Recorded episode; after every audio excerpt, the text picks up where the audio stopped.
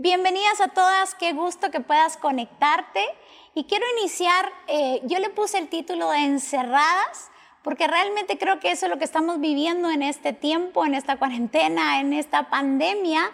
Y es que muchas de nosotras nos sentimos en ese encierro. Sabes, no me había pasado, pero durante esta semana me pasó.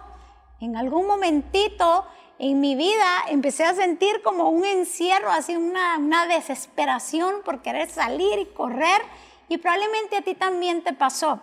Y es que lo que pasa es que cuando estamos encerradas podemos provocar cambios en nuestra vida, podemos generar estrés en nuestra vida. No sé si a ti te ha pasado, pero generalmente cuando hay encierro, el cerebro va a empezar a producir cambios en nuestra vida. Entonces, uno de los cambios es que pierde la percepción del tiempo.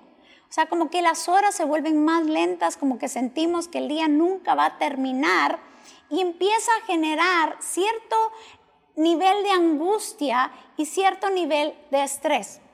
Porque te cuento que el cerebro le, gusta, le encanta tener el control y cuando no lo tiene va a generar estrés. Por eso hay varias recomendaciones que los doctores hacen. La primera es identificar la emoción que estamos teniendo. ¿Qué emoción estamos teniendo en ese momento? Tienes que identificarla y tienes que tratar de equilibrarla, de nivelarla. La segunda, que es muy recomendable, es tener pensamientos positivos. ¿En qué piensas todo el día? ¿En qué ocupas tu mente durante todo el día? ¿Tenemos buenos pensamientos? ¿Tenemos pensamientos positivos? Y lo tercero es no tener una sobreinformación a través de las redes, a través de la radio, a través de la televisión, a través de la prensa. Por eso es tan importante que tú y yo sigamos estas recomendaciones. Pero yo encuentro en la Biblia, por ejemplo, situaciones en donde las personas estuvieron encerradas y Dios le da ciertas instrucciones. Y creo que en este momento nos serviría muchísimo acerca de esas instrucciones. La palabra dice, que no voy a ir ahí, pero la palabra nos habla en Éxodo 12. Dice que Dios les había ordenado que se prepararan al pueblo de Israel para salir de Egipto. Qué curioso, porque en este tiempo de quietud, Dios nos está preparando para algo nuevo. Déjame decirte que este año van a haber nuevos comienzos, nuevos inicios y Dios nos está preparando para algo nuevo que Él tiene para nuestras vidas. Así que, ¿cuáles fueron las instrucciones de Dios para el pueblo?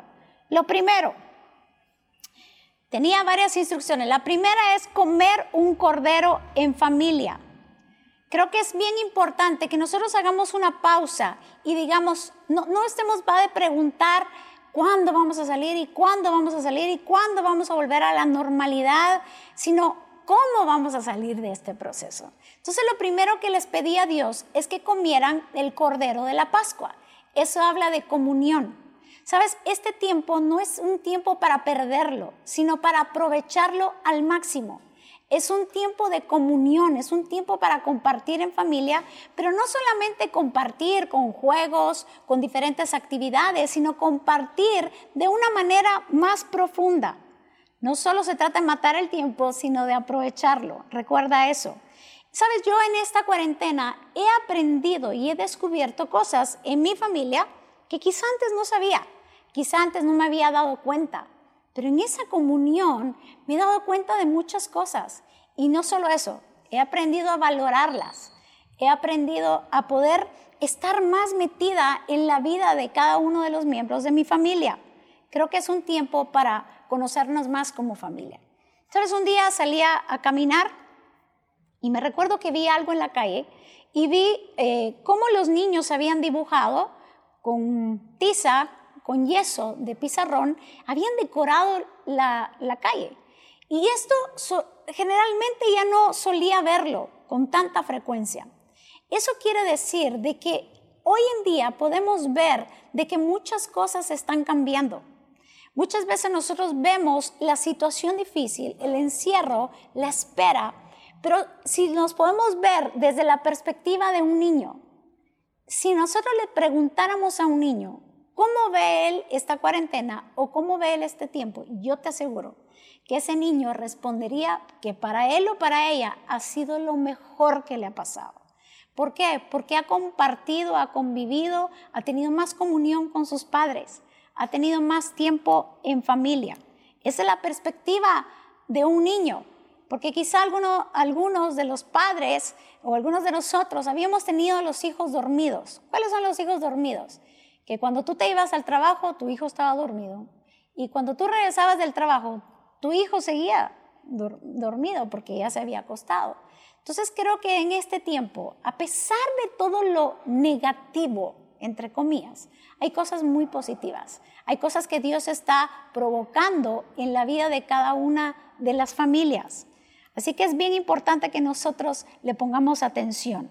Si no estás casada, si solo que estás viviendo quizá con algún pariente o con tus papás, de igual manera, aprovecha este tiempo para compartir y para conocer un poquito más profundo a cada uno de los miembros de tu familia. Lo segundo que hacían es que debían de comer hierbas amargas. ¿Sabes? Compartía con una persona que me compartía, me, me, hablaba de un testimonio más bien, y me hablaba de su hija, de su hija que un día dice que él entra a la habitación de su hija y estaba llorando, una niña de nueve años, y le dice, mi amor, ¿qué te pasa? ¿Por qué lloras? Le dijo, papi, por dos cosas. La primera, tengo miedo al coronavirus. Y la segunda, viene mi cumpleaños, ¿qué voy a hacer para celebrarlo? Esta niña le abrió el corazón a su papá. Sabes, en este tiempo tenemos que aprovechar hablar aún de nuestros temores, aún hablar de nuestras frustraciones, hablar de aquellos sueños que tenemos y que quizá creemos que nunca lo vamos a haber realizado. Se vale en este tiempo, se vale abrir nuestro corazón y como papás, te voy a decir algo, como mamás, debemos incluso abrir nuestro corazón y, hablar de nuestros temores. Eso es válido en las familias. Porque los hijos, te voy a decir algo, los hijos nunca nos van a ver con ojos de, ay, qué perdedor, o mi papá, que no. No, nos van a ver luchando y batallando, pero sobre todo nos van a ver a quién recurrimos y a quién corremos, y es a Dios. Nuestros hijos necesitan vernos a nosotros pelear en diferentes situaciones adversas en nuestra vida, porque obviamente no todo está perfecto, no todo está bien. Hay momentos difíciles. Entonces las, las familias se sentaban y comían de esas, de esas hierbas amargas. Y lo tercero, lo tercero es que ellos debían de rociar la sangre. Debían de rociar la sangre sobre los dinteles de las puertas. Ellos debían de hacerlo con un hisopo. Ahora quiero enseñarte un poquito acerca de lo que conllevaba el hisopo. El hisopo era una planta aromática de Egipto y Palestina. Entonces ellos usaban el hisopo, que era un arbusto como de 30 o 40 centímetros, y ellos aplicaban la sangre, con la sangre del, cordero que habían sacrificado, la aplicaban en los dinteles de las puertas. Te hago la pregunta, ¿a qué huele tu casa? ¿A qué huele? ¿Huele a problemas? ¿Huele a incertidumbre? ¿Huele a incredulidad? ¿O huele a fe? ¿A qué huele? Ese, ese hisopo, ese, e, esa, esa planta aromática desprendía un olor agradable. ¿Cuáles son tus conversaciones mientras estás en familia? Vamos a salir de esto, todo se va a caer. No, ¿qué hablas? ¿Qué hablamos? ¿Qué hablamos entre nosotros? ¿Hablamos fe? ¿Hablamos de las cosas que estamos creyendo o hablamos de las cosas que estamos viendo? ¿Qué tipo de conversación estamos teniendo? Necesitamos hablar fe. Cuando hablamos fe, liberamos el poder creativo de Dios en nuestra vida. Recuerda que Dios no hace nada sin decirlo primero. Y quiero llevarte a este pasaje, este pasaje que nos ilustra verdaderamente el poder de nuestras palabras. Y eso se encuentra en Marcos 11:23 y dice así, porque de cierto os digo que cualquiera que dijere a este monte, quítate y échate en el mar y no dudar en su corazón, sino que creyere que será hecho lo que dice, lo que diga le será hecho. Como que Dios nos está diciendo, tú puedes tener lo que dices, pero no digas ahora lo que tienes. Necesitamos cambiar nuestras confesiones, necesitamos cambiar nuestras palabras y necesitamos aprovechar este tiempo. Así que aprovecha este tiempo en familia, cambia tus conversaciones, ten una comunión más cercana con cada uno de los miembros.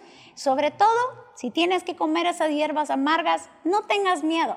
No tengas miedo a, mostrar tus debilidades, a mostrar aún tus temores, porque ahí está Dios para ayudarnos en cualquier momento. Así que espero que pueda servirte esta palabra, pero sobre todo que puedas ponerla por obra. Así que nos vemos la próxima semana.